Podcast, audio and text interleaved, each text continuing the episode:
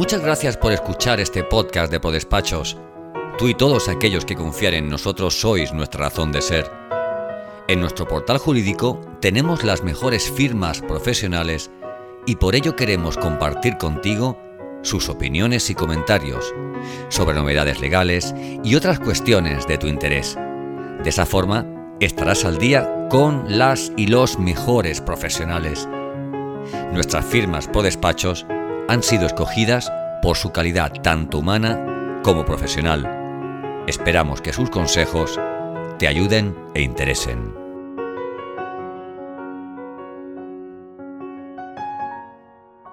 Hola, José María Sayarés. Muchas gracias por, por recibirnos. Eh, nos gustaría un poco que nos dieras eh, tu visión y percepción de, del sector, eh, de los despachos profesionales, de la situación económica, de las perspectivas y, y, un poco de lo que de lo que visionáis de cara al mes de septiembre y el año 2022 en general.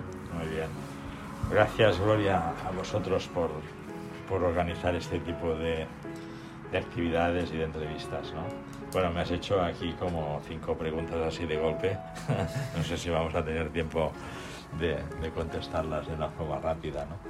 Pero bueno, efectivamente, eh, bueno, nosotros como despacho o como empresa de servicios, pues eh, estamos en contacto, eh, estamos en Barcelona, estamos en contacto con varios sectores, principalmente servicios, y, sí, en, en, cuanto a perspectiva, pues estamos, pensamos de que a partir de, de este verano y agosto, agosto, septiembre, pues la economía tiene que empezar a fluir, ¿no? especialmente con la vacunación de, la población y tal, pues todo esto pues tiene que ir avanzando. A diferencia de otra crisis o de la anterior, creemos que la, que, el, que la población o la, las personas no estábamos tan endeudadas, con lo cual la recuperación entendemos que va a ser más rápida.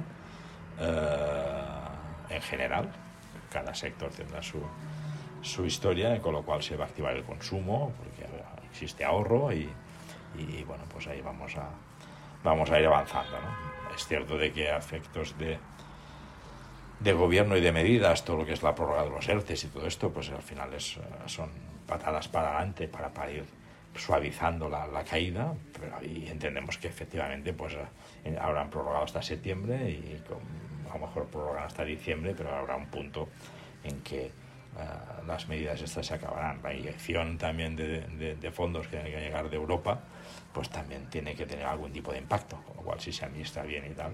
Hay un conjunto de medidas que hacen, entiendo, entendemos muy diferente la, muy diferente la, consecución o el paso de la crisis, ¿no? Y, y ahí pues vemos que está, eh, que vamos por ahí. En cuanto al sector de despachos, bueno, como te comentaba hace unos días, eh, eh,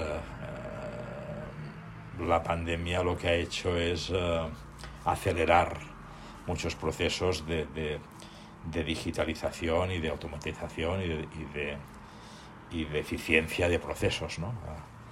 la tecnología sola pues no hace nada y efectivamente pues te obliga a reorganizar procesos que normalmente esto es lo más difícil porque tienes que organizar a personas y muchas veces personas que tampoco están preparadas para este tipo de, de actividades ¿no? Cuando, de colaboradores y personas ¿no? Uh, la pandemia lo que ha hecho es uh, de una forma muy forzada uh, acelerar los los sistemas básicamente de comunicación con los clientes y con, el personal del despacho. Y creo que ahora el sector pues está como organizando, ¿no? organizándose, ¿no?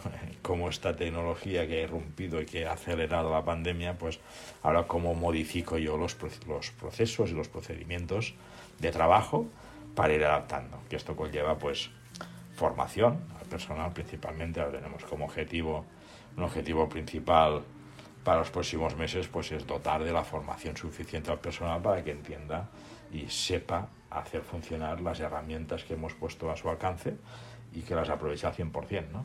Eh, también está el cómo acaba haciendo pozo todo el tema del teletrabajo. ¿no?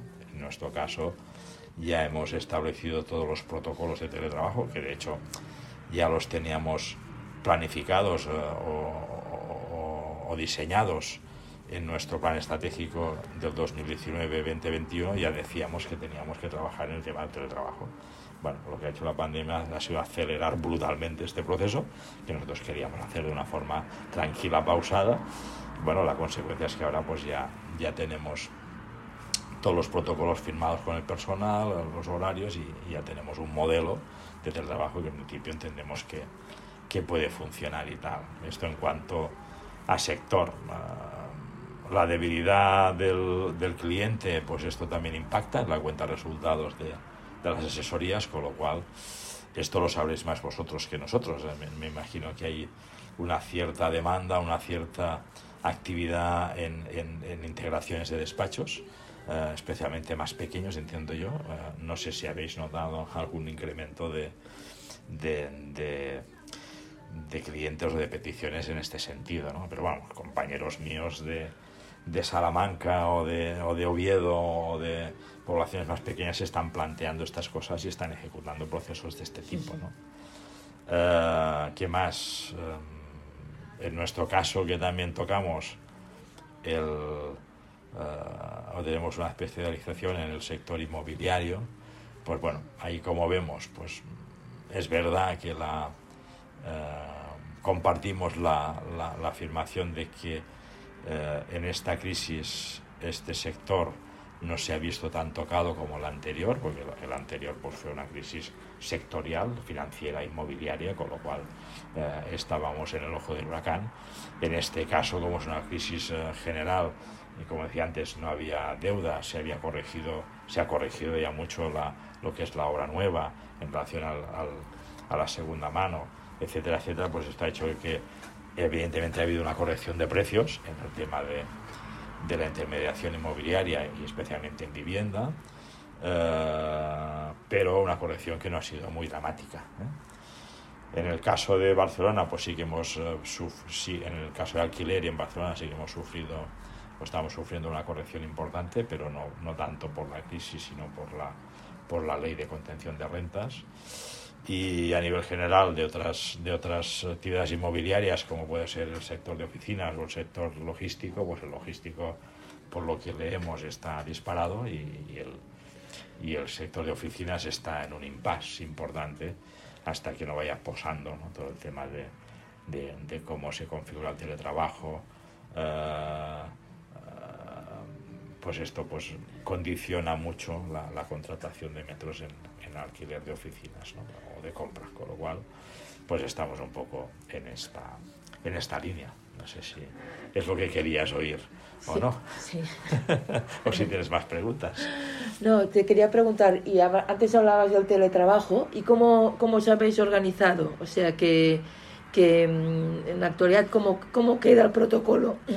Bueno, nosotros hemos, eh, hemos propuesto a, a los, las personas trabajadoras y a los colaboradores pues un modelo de trabajo en el cual se ha puesto una limitación eh, en, en, en, principalmente en jornadas, en, número de jornadas, es por, por debajo de, un, de una de, una, de un tiempo ya no consideramos que sea teletrabajo, es decir, menos de un día no es teletrabajo, es decir, es una opción que tiene cualquier persona, de, oye, pues el lunes es que resulta que tengo una entrevista en el colegio de mi hija a las 12, pues ya pues hago teletrabajo, ya no vengo, especialmente incluso los, las personas que viven fuera, ¿no? En Barcelona lo que tenemos, o en nuestro despacho lo que tenemos es que hay un porcentaje importante de gente que vive, de personas que viven fuera y que dedican pues a lo mejor 30, 40, 50 minutos de, de desplazamiento. Bueno, pues todo esto al final facilita, ¿no?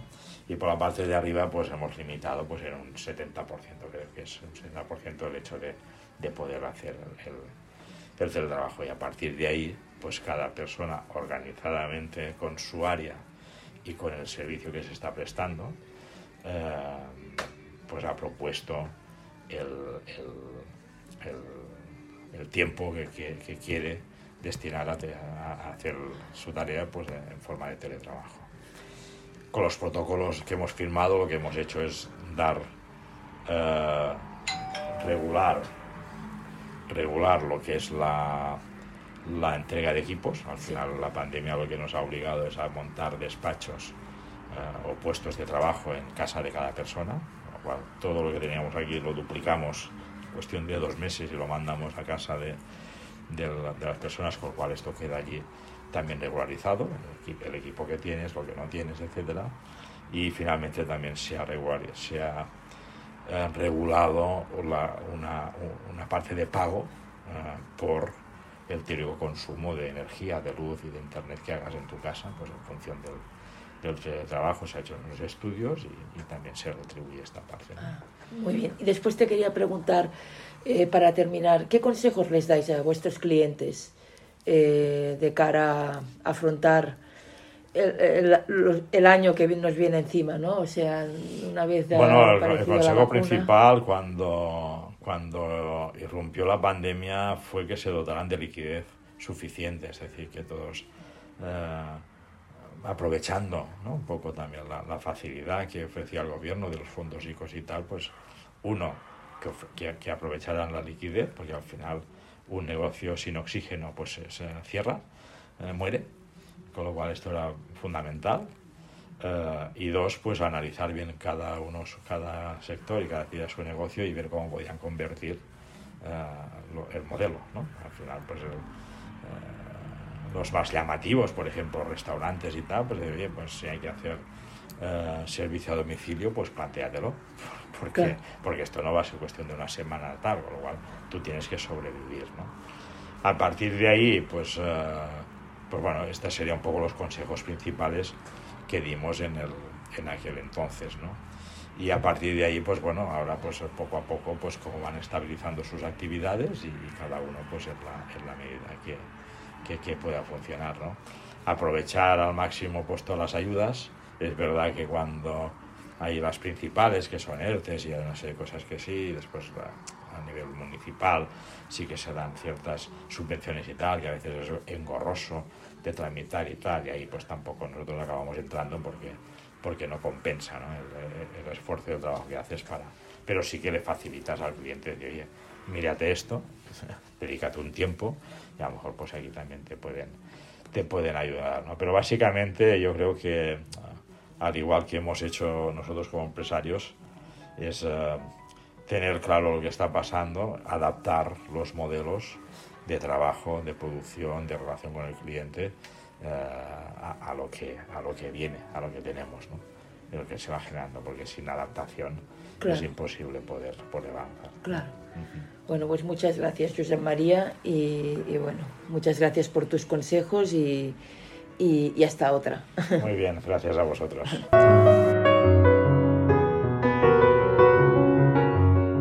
Gracias por escuchar este episodio del podcast de ProDespachos.